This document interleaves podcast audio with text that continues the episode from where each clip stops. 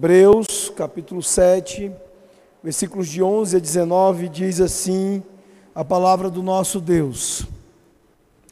Se, portanto, a perfeição houvera sido mediante o sacerdócio levítico, pois nele baseado o povo recebeu a lei, que necessidade haveria ainda de que se levantasse outro sacerdote, segundo a ordem de Melquisedeque, e que não fosse contado segundo a ordem de Arão?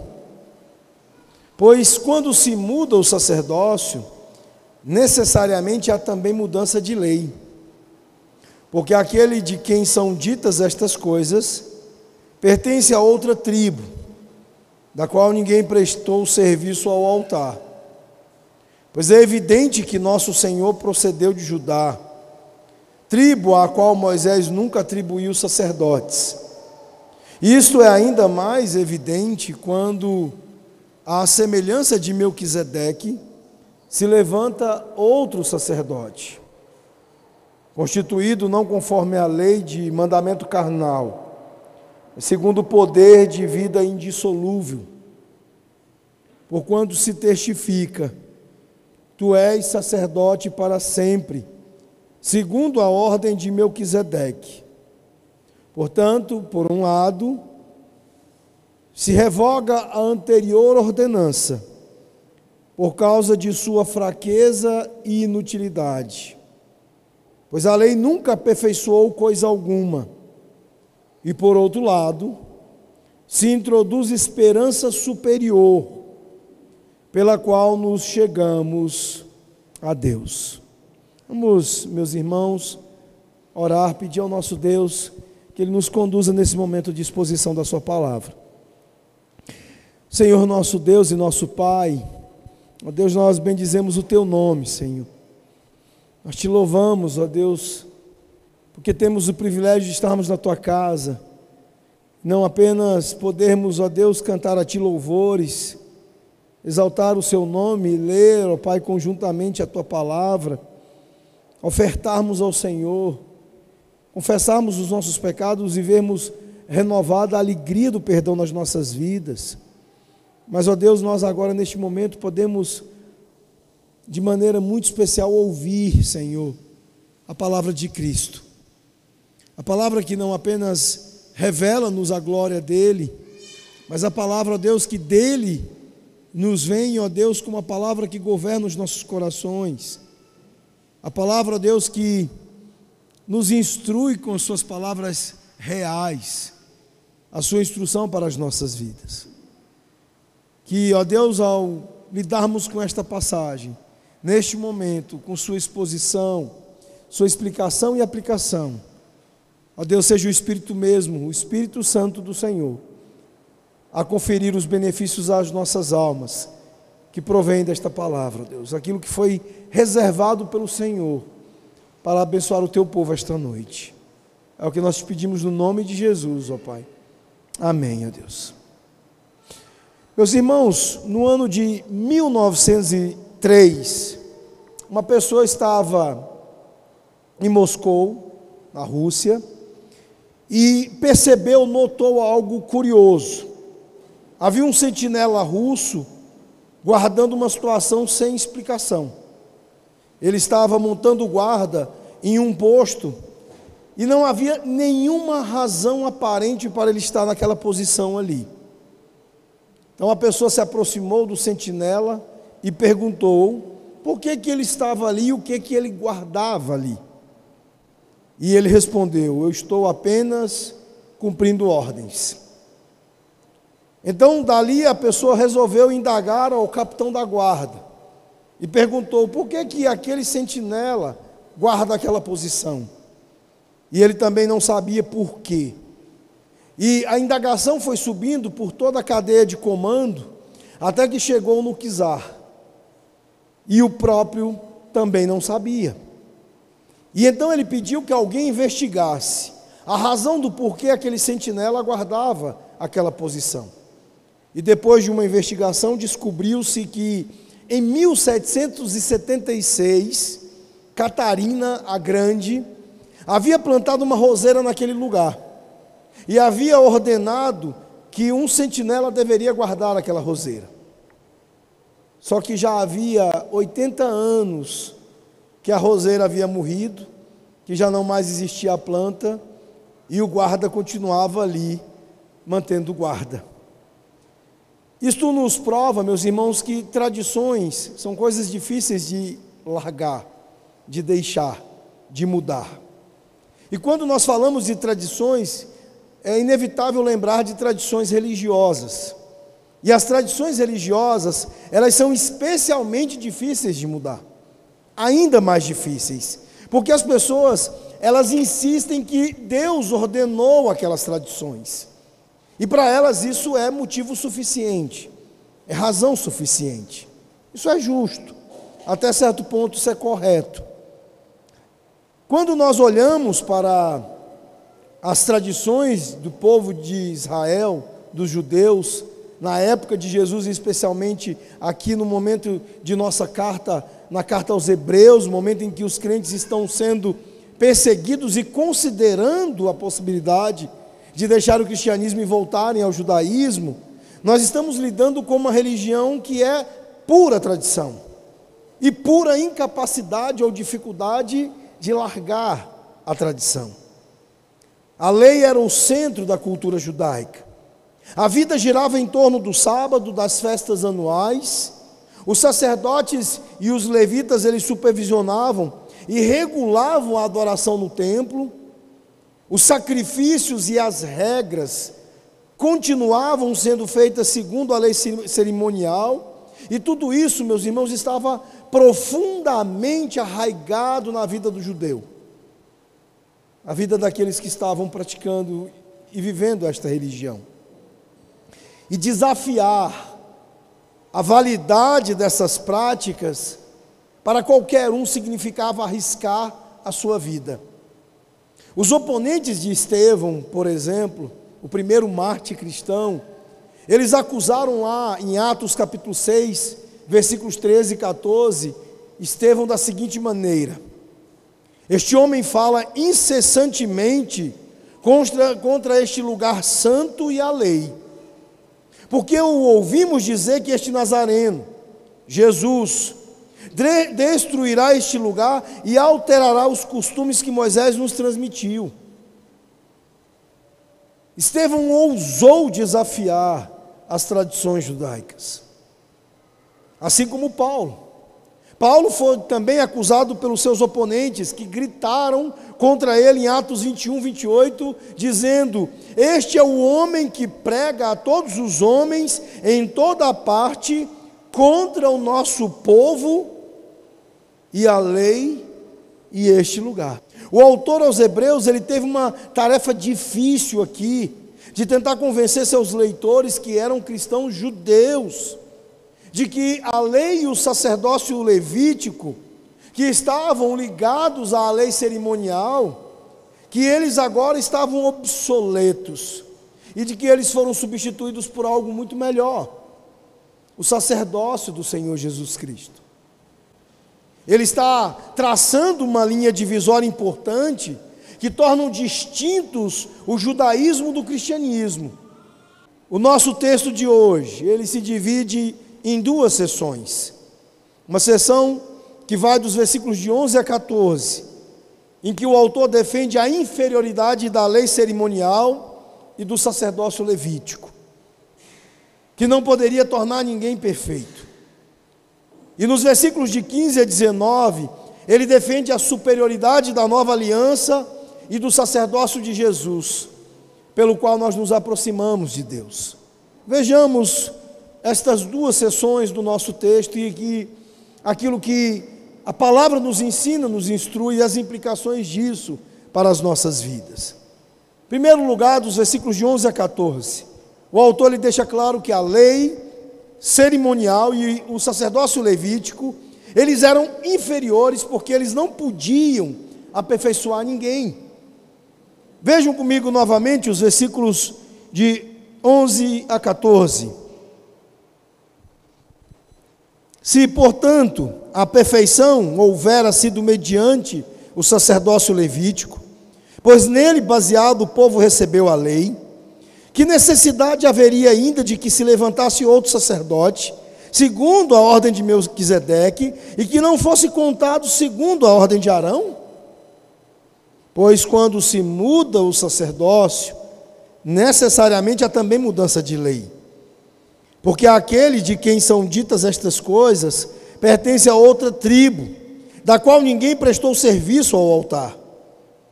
Pois é evidente que nosso Senhor procedeu de Judá, tribo a qual Moisés nunca atribuiu sacerdotes.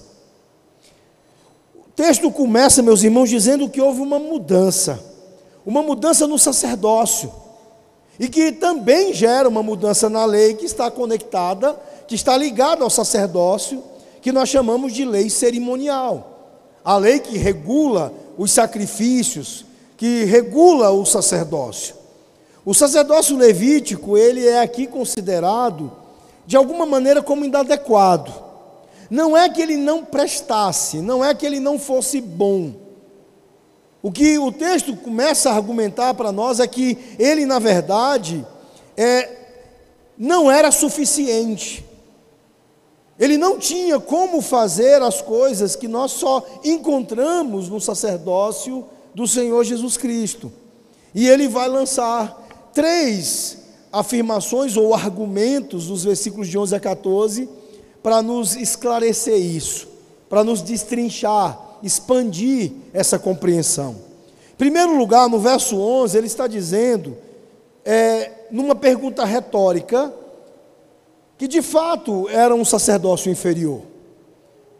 Se o sacerdócio levítico tivesse sido perfeito, Deus não teria predito uma nova ordem de sacerdócio, que é aqui chamada de de acordo com a ordem de Melquisedeque.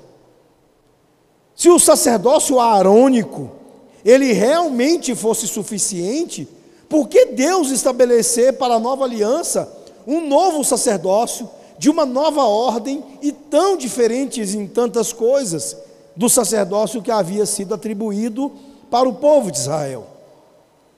Argumento é perfeito.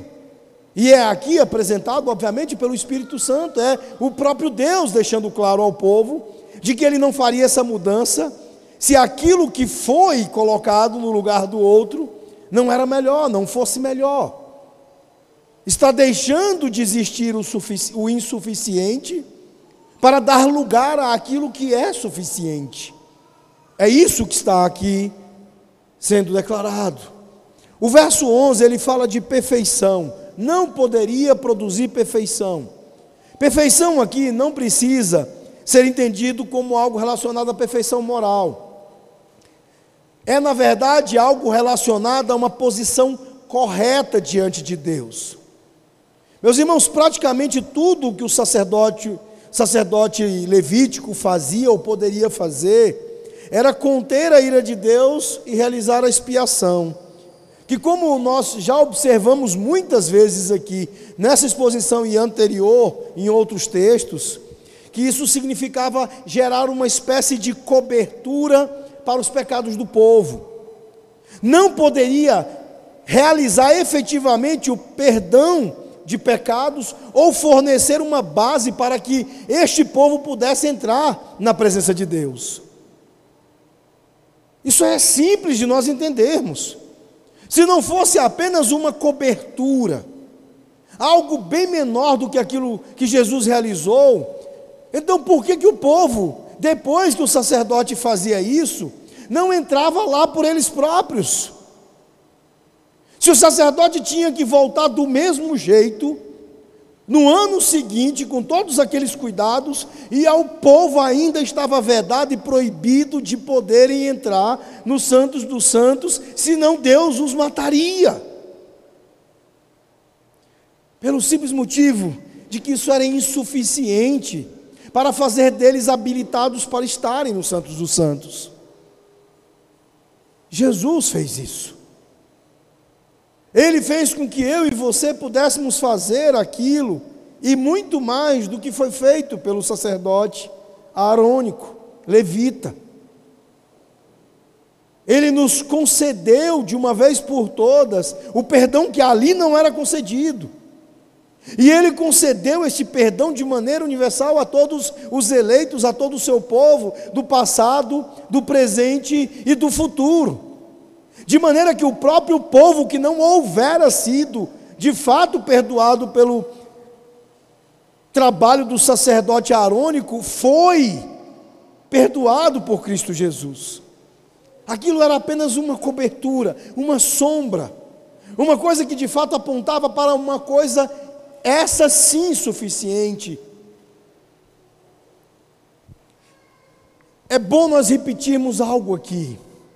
Os judeus eles consideravam a lei de Moisés no tocante a todo o seu aspecto, não apenas o moral, o civil, mas o cerimonial, como algo intocável. Em parte eles estavam corretos, mas em parte estão errados. O sistema de sacrifícios que foi previsto pela lei moral, era, pela lei cerimonial, era considerado por todo judeu e ainda é como algo intocável. E para lidar com esse pensamento do judeu, o autor ele recorre ao Salmo 110, onde Davi escreveu ali sob o contexto do auge do sacerdócio levítico. Neste salmo, Salmo 110, que é claramente um salmo messiânico, um salmo profético a respeito de Jesus, Davi ele prediz que aquele que se sentará à direita de Deus como rei, também será um sacerdote segundo a ordem de Melquisedeque. Ele argumenta: se o sacerdote, o sacerdócio levítico e a lei eram bons o suficiente, porque Deus previu, inclusive através de Davi, no auge, no apogeu do sacerdócio levítico, de que ele estabeleceria outro sacerdócio, um maior, um melhor, um suficiente. O verso 12, ele progride em apresentar-nos esse argumento. Ele deixa claro que a lei e o sacerdócio estão ligados. E por estarem ligados, a mudança de um significa a mudança de outro. Porque a lei cerimonial, ela era uma lei especificamente ligada ao exercício do sacerdócio, à prática dos sacrifícios, a todo o regramento desta ordem sacerdotal. No versículo 12, o autor ele, está mostrando a implicação radical desta mudança de sacerdócio que foi profetizada e que foi realizada em Jesus. Necessariamente, a lei precisava mudar. A lei de Moisés foi a base da religião e da cultura judaica, em seus três aspectos. E então, para um judeu é difícil. Como você poderia falar em mudar a lei? Mas a lei e o sacerdócio levítico, eles estavam tão intimamente ligados que não tem como você passar a receber e a considerar Jesus como seu sacerdote e continuar admitindo a lei cerimonial. É isso que hoje também os judaizantes dos nossos dias, dentre eles os neopentecostais com seus chofares, com os seus candelabros, com as suas simulações das sombras do Antigo Testamento, não conseguem entender. Eles simplesmente não entendem que todas estas coisas que faziam parte da lei cerimonial, elas todas foram abolidas. E que se prender a elas é dizer que você ainda tem um gosto muito grande pelo que não é suficiente, pelo que é inferior, não entendendo o quanto isso ofende e profana aquilo que é superior e aquilo que é suficiente, aquilo que é melhor, o sacerdócio do Senhor Jesus. Em coisas menores, isso já seria um absurdo. Já seria um absurdo para Ana, que agora concluiu o ensino médio e está aí em processo de caminhar para o ensino superior para fazer alguma faculdade. Ela voltar lá no Mackenzie e entrar na sala da Débora e virar para a professora: Não, eu estou de volta aqui. Eu não quero continuar lá, não, eu quero vir para cá. Ou até pior, de repente entrar na sala do Noah, que está lá sendo alfabetizado, e dizer: Não, aqui é o meu lugar.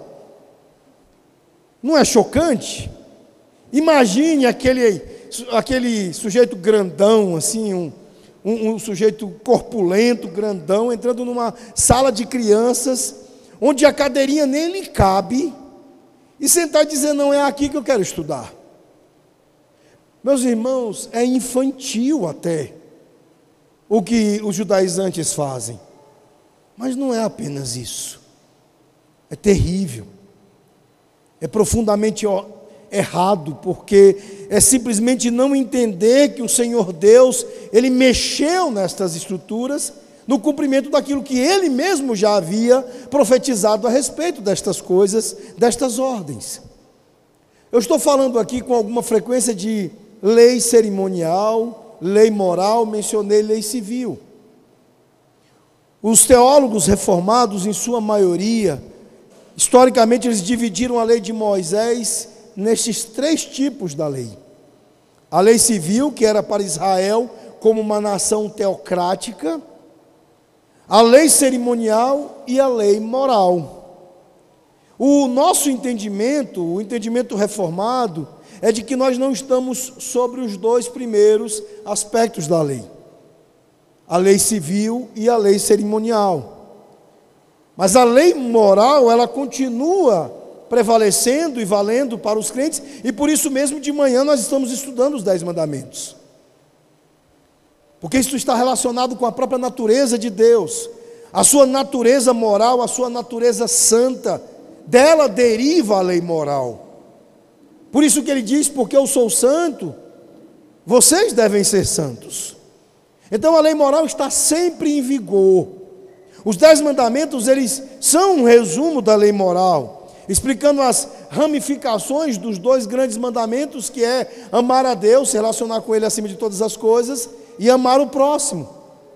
Os primeiros mandamentos, de 1 a 4, estão relacionados a amar a Deus.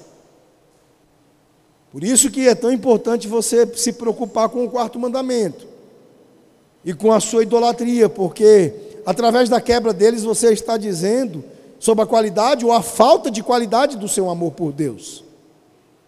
E do quinto ao décimo mandamento, você está é, vendo a lei moral destrinchando como se ama ao próximo, através de coisas que não se deve fazer contra o próximo. Então, o texto da, da, daqui de Hebreus, no verso 12, meus irmãos, diz que a lei e o sacerdócio, eles foram alterados por Jesus. Que lei? A lei moral? Não. A lei civil, em grande medida, sim mas mais especificamente, e especificamente, o texto está aqui se referindo à lei cerimonial do Antigo Testamento. O sistema de aproximação a Deus por meio de sacerdotes e por meio de sacrifícios foi abolido. É por isso que eu repito mais uma vez, eu digo, não existe esse negócio de alguém adorar por mim. Agora nós vamos adorar a Deus através do coral, através disso, através daquilo. Não. Ninguém adora por você mais. E o nosso bom sacerdote, ele nos conduz juntos, ele é o nosso líder de louvor. Vocês puderam ler isso, como eu disse, eu compartilhei com vocês o texto do reverendo Alain René. Um texto pequeno, simples, mas maravilhoso sobre com quem você canta. Você tem que cantar com Jesus, mas você, ninguém vai cantar por você. Ele vai cantar com você. Os versículos 13 a 14 completam esta primeira sessão, em que o autor argumenta e prova-nos a inferioridade da lei cerimonial e do sistema sacerdotal arônico ou levítico. Ele diz que Melquisedeque e Jesus claramente não são da tribo de Levi. E, portanto, representam uma nova ordem de sacerdócio.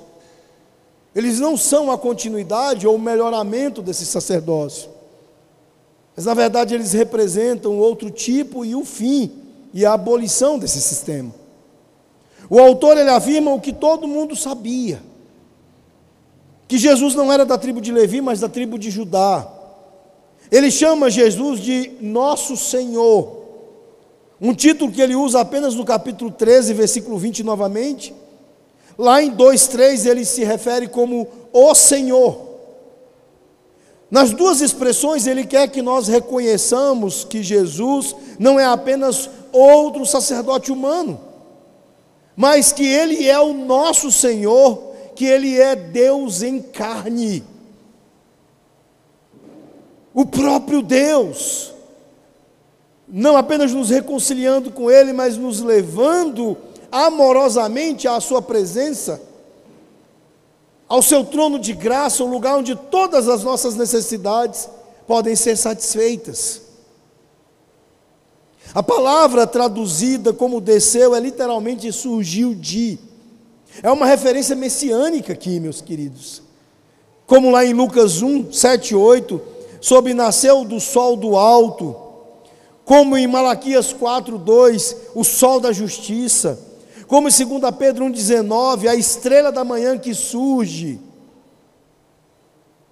Tudo isso para nos provar que, ao admitirmos a inferioridade desse sacerdócio, nós conhecemos coisa muito melhor, muito superior.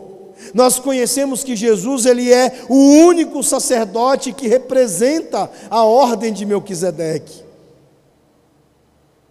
Personagem de quem a Escritura não fala tanto, justamente para que entendamos qual era o seu papel, e o seu papel era de tão somente prefigurar o Senhor Jesus Cristo. Então, em resumo, aqui tem para nós que há duas ordens sacerdotais: a ordem levítica, aqueles que descendem da tribo de Levi e cujo sacerdócio foi abolido e a ordem melquisedequiana, prefigurada em Melquisedeque, mas realizada em tendo Jesus tão somente como seu representante. Se Jesus ele fosse do sacerdócio levítico, qual seria a consequência disso? A consequência é de que ele participaria das inadequações desse sacerdócio, da sua insuficiência. Mas Jesus não era da ordem levítica. Os versículos 13 e 14 eles dizem que Jesus, aquele de quem estas coisas são ditas, ele, ele pertencia a uma tribo diferente. E ninguém daquela tribo jamais serviu no altar. Longe aqui disso criar um problema, cria a solução. Isso, na verdade, acaba sendo uma bênção para o povo de Deus. Pois a ordem do sacerdócio de Jesus, a ordem de Melquisedeque, é não apenas muito superior, mas ela é suficiente. Ela é representada, meus irmãos, pelo próprio Deus, levando o seu próprio povo a se aproximar dele, à sua presença, até seu trono de graça, lugar onde nós somos acolhidos como nunca o povo pôde ser acolhido. Esta é uma tristeza, meus irmãos, para os judeus, o de não reconhecer isso, para os católicos romanos, para os neopentecostais que veem seus bispos e falsos apóstolos como aqueles pelos quais eles podem se aproximar de Deus. Que tristeza você negligenciar a, o livre acesso ao trono da graça de Jesus para confessar os seus pecados de qualquer lugar e ter que precisar de um padre, de um confessionário para fazer isso. Que tristeza você precisar de alguém para cantar por você, para louvar a Deus por você, que tristeza. Quando Deus te deu voz suficiente, quando Deus te deu afetos suficientes para o seu coração, para que você, por sua própria boca, com seu próprio canto, seja ele afinado ou não, você encha-se de louvores por ele. É muito superior. E o que nos deixa claro é que toda esta ordem é muito inferior. Por mais que seja uma bela apresentação assistir um coral, é deprimente você ver pessoas cantando no seu lugar. É por isso que é melhor no teatro, mas não onde todos podem cantar e louvar o nome de Jesus. Mas o texto, na sua segunda sessão, versículos de 15 a 19, ele diz que a nova aliança e os sacerdotes de Jesus, eles são superiores porque fornecem o caminho para nos aproximarmos de Deus. Mais uma vez, aqui ele usa da mesma progressão tríade. Ele vai em três etapas aqui, argumentando, progredindo até chegar ao cume do argumento, ao ponto alto do argumento. Ele começa aqui nos versículos de 15 a 17, dizendo que o sacerdócio de Jesus ele é superior, porque ele se baseia em uma vida que é indestrutível. Diferentemente de todos os sacerdotes humanos, como nós acabamos de ver, Jesus é Deus se fazendo carne humana. E ele provou a sua indestrutibilidade quando ele venceu a morte. Quando nada pôde tragá-lo, nada pôde detê-lo, nada pôde destruí-lo. Este é o nosso sacerdote, Jesus. Ele é indestrutível. As qualificações, meus irmãos, para ser um sacerdote no sistema levítico eram todas externas. Eles foram escolhidos estritamente por sua linhagem física e de serem livres de alguns aspectos ou defeitos físicos, como lá em Levítico 21, versículos 16 a 23. A cerimônia para adorar, para ordená-los também era externa, envolvendo vesti-los com vestes sacerdotais, purificá-los com água e com ofertas, como está lá em Êxodo 29. Jesus está acima disso, e a igreja e o povo de Deus hoje precisam estar acima disso. Algumas pessoas querem defender a ideia de vestes clericais, como se fosse bom o ministro estar tão distinto da congregação. Isso é um pouco também desse resquício de sacerdotalismo. Nós não precisamos de estolas sacerdotais, de dessas vestimentas todas que eram necessárias aos sacerdotes levíticos. Nós precisamos da simplicidade daqueles que estão seguros de saber que Jesus ultrapassa tudo isso. Todas estas externalidades. Jesus ele se tornou sacerdote como Melquisedeque, baseado em algo interno. A saber, como diz o verso 16, acompanhe sua Bíblia, o poder de uma vida indestrutível. O misterioso silêncio, meus irmãos, lá de Gênesis, sobre Melquisedeque parece nos indicar muito além, muito mais do que diz lá o verso 3 em Gênesis 14, quando diz que nem princípio de dias, nem fim de vida. Mas ele apenas prenunciou aquilo que de fato é o conteúdo das características e das qualificações deste que é um sacerdote muito superior, muito melhor infinitamente superior, infinitamente melhor, Jesus. Aquele que é verdadeiramente eterno. Aquele que em João capítulo 1, verso 4, é dito que nele estava a vida. E embora, meus irmãos, Jesus tenha morrido por nossos pecados, o fato que nós conhecemos é que a sepultura não pôde segurá-lo. Ele ressuscitou e ele vive para sempre. Nada pode removê-lo do seu ofício, da sua posição, e nada, nada pode remover o seu povo de suas mãos. Enquanto ele estiver nos céus, que é a sua posição para sempre, nós temos acesso a Deus através dele.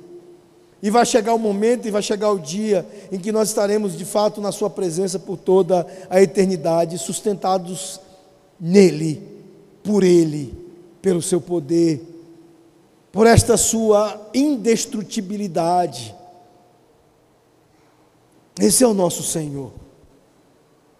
E olhar para Jesus e perceber estas coisas, e saber destas coisas, deveria gerar em nós, meus irmãos, a melhor esperança.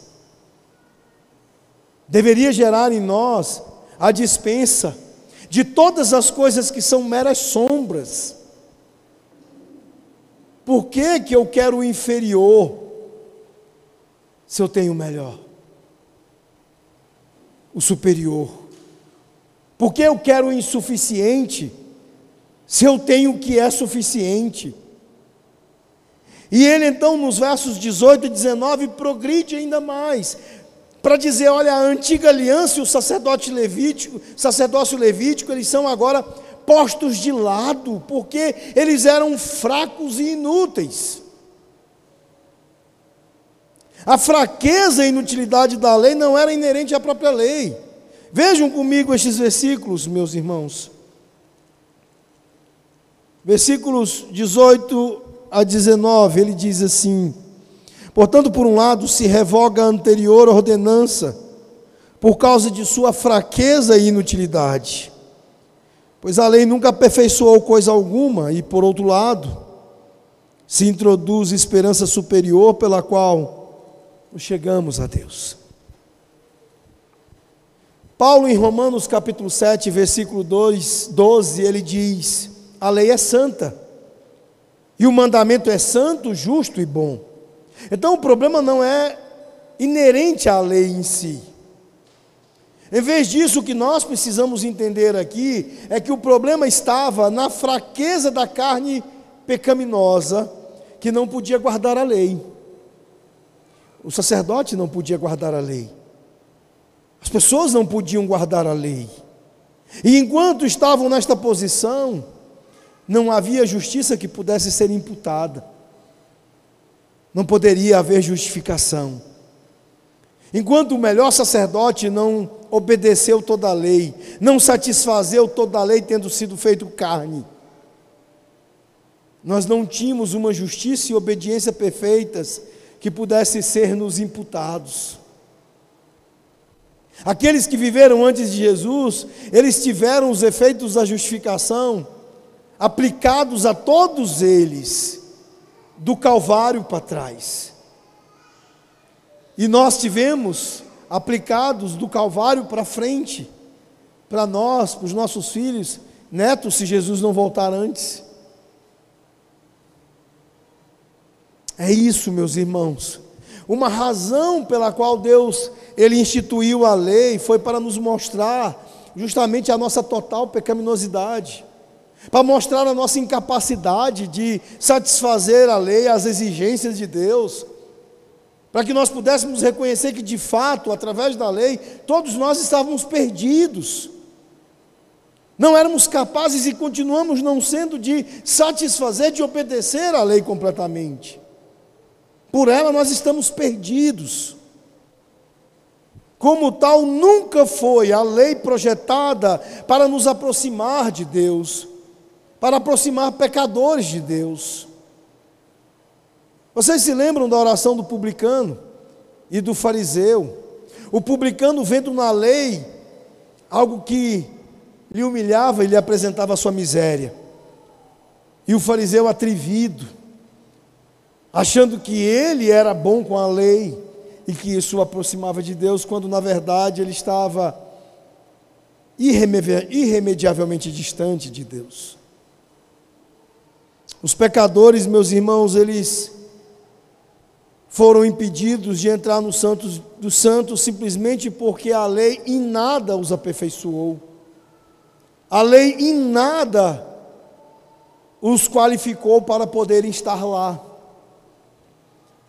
E os sacrifícios prescritos pela lei nunca poderiam limpar completamente a consciência dos, dos pecadores ou tirar-lhes a culpa.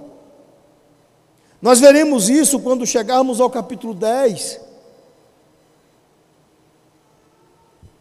Você pode se perguntar então, como Davi poderia exaltar as bênçãos daquele cuja transgressão é perdoada, cujo pecado é coberto, lá no Salmo 32, versículo 1.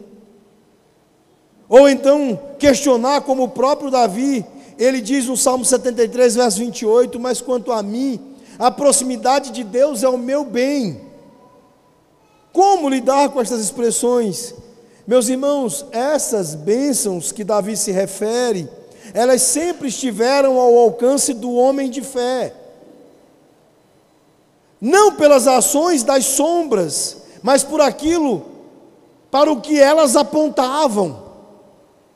Todas estas coisas deliciosas de que Davi está falando, no Salmo 32 e no Salmo 73, elas são as bênçãos do homem de fé que ou olha para Jesus, olhando para o Calvário, da posição que estamos hoje, ou olharam para Jesus do passado para frente no Calvário. Eles não viveram estas delícias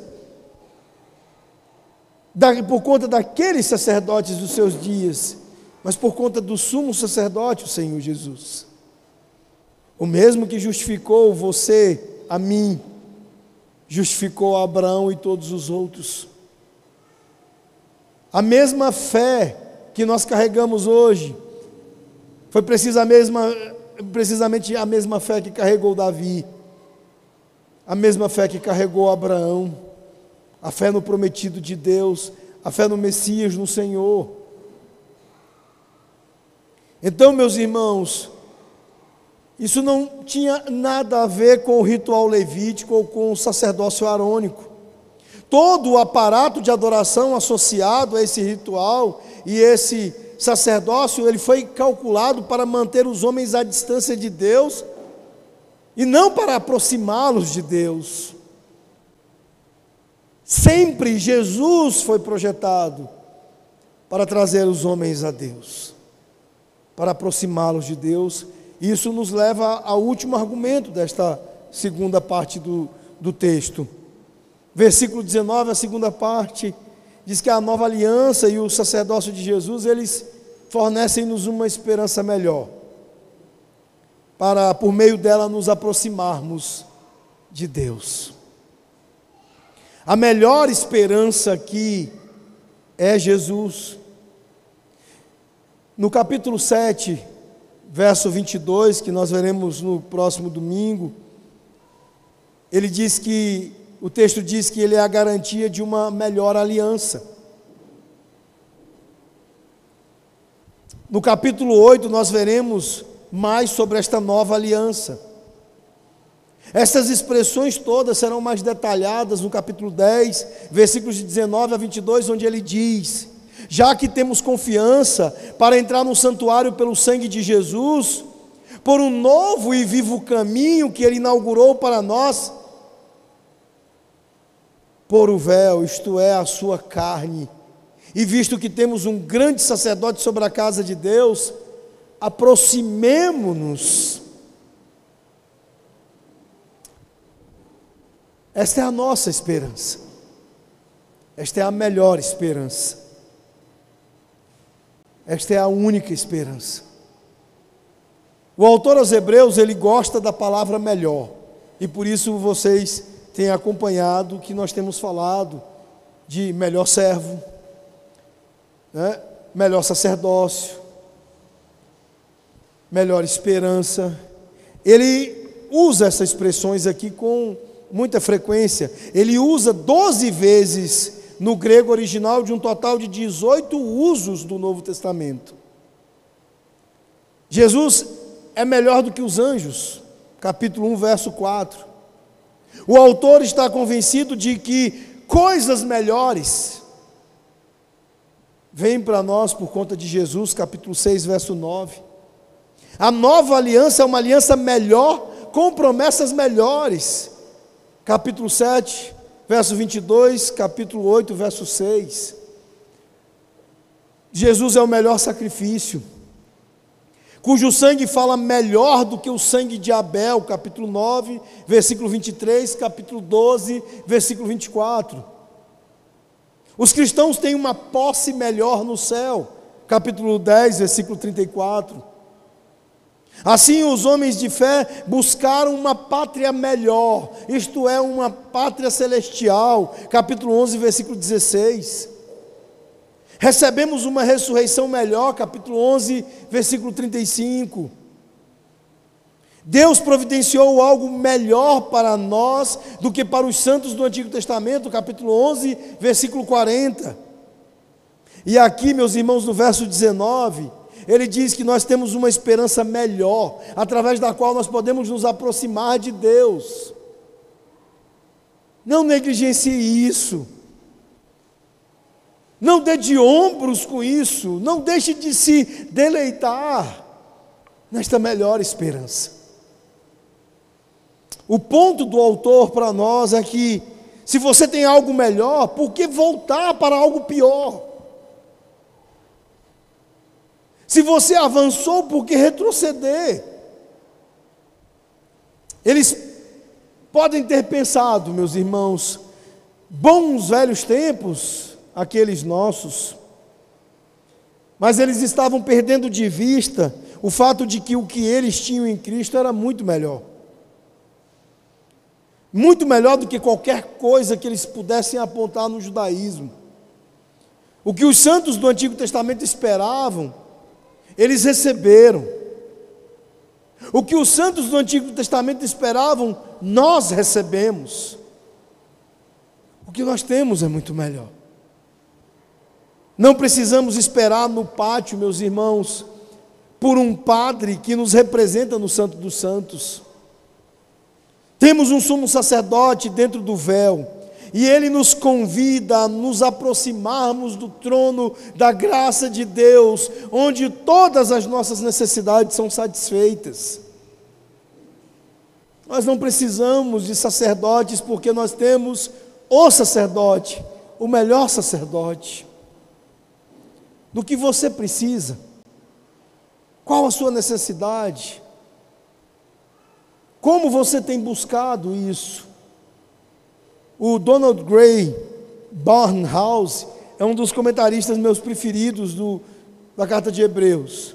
Ele, durante um tempo, ele esteve estudando na França, e no período em que esteve na França, ele pastoreou uma igreja chamada Igreja Evangélica Reformada, lá nos Alpes franceses. E ali, como era uma regi região de aldeias, de vilazinhas, ele saía de uma vila para outra, e sempre que ele fazia isso uma vez por semana, ele no caminho ele encontrava um padre vindo em sentido contrário. E os dois sempre travavam uma conversa quando se encontravam.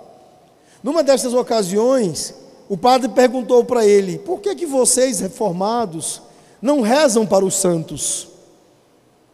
Aí ele disse simplesmente: "Porque não precisamos. Por que que nós deveríamos?" perguntou ele. E aí o padre então resolveu arrumar uma ilustração. E diz: Olha, imagine que eu queira conversar com o presidente da França. Vai ser bastante importante, muito importante, eu conhecer os caras certos, os assessores e tal. Né? Então, eu de repente conheço alguém que trabalha num gabinete de um secretário, que conhece o ministro e que conhece o presidente. Então eu vou num, vou no outro e tal, daqui a pouco, quando eu vejo, eu consegui uma audiência com o presidente, eu estou lá no gabinete do presidente. E então Donald Gray Barnhouse respondeu: Suponha que eu seja o filho do presidente. Imagine eu acordando de manhã, tomando café da manhã com o meu pai, que é o presidente. E ele sai para o gabinete e eu saio para o colégio. Imagine se faz algum sentido, o filho do presidente, ter que fazer arranjos ali com o chefe de gabinete, do secretário tal, para que o ministro tal arrume um horário para que eu veja papai, para que eu veja meu pai. Não faz o menor sentido. Ele disse, deixando o padre completamente chocado, que ele era um filho de Deus, herdeiro de Deus e co-herdeiro com Cristo. E como tal, ele tinha acesso imediato ao Pai. Meus irmãos, esse é o nosso grande privilégio. Por meio de Jesus, o nosso sumo sacerdote para sempre, segundo a ordem de Melquisedeque, nós não precisamos de intermediários, tantos para o Pai. Nós temos Jesus, Deus Filho, que nos fez dele co-irmãos e herdeiros, e que nos aproxima do Pai de maneira imediata. Podemos nos achegar ao seu trono de graça para experimentarmos tudo o que verdadeiramente precisamos. E do que que nós precisamos, meus irmãos?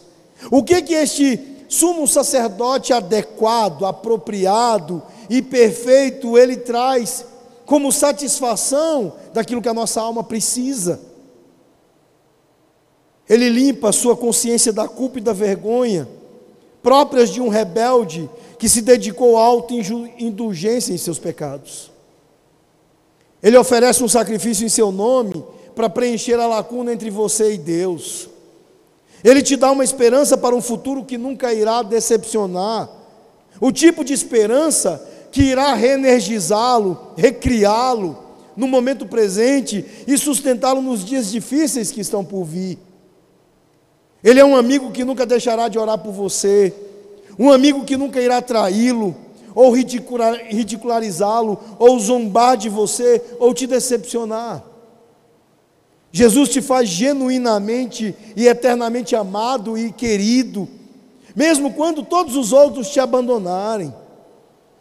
Ele enche a tua vida de graça e ele te faz útil em uma causa ou ministério, e ele produz em você não apenas alguém que tem valor eterno, mas alguém cheio de dons e de coisas de valor eterno. E esta noite ele está pedindo a você para que deixe de confiar em si mesmo, para que você deixe de confiar nas coisas deste mundo e que você confie apenas nele. E que você descanse nele para o perdão dos seus pecados, para a purificação da sua alma. Que você confie nele para o sacrifício perfeito que ele fez de uma vez por todas em seu favor. Que você confie nele pela fé, esperança e amor que você não encontre em nenhum outro lugar, em nenhuma outra pessoa, em nenhuma outra coisa ou sistema. Ninguém pode satisfazer as necessidades genuínas de seu coração, de sua mente, de suas emoções, do seu corpo, da sua alma, exceto Jesus Cristo. Só Jesus, o fiel e misericordioso sacerdote, o grande sumo sacerdote, cuida de nós de uma maneira inigualável. Confie nele, descanse nele, deleite-se nele.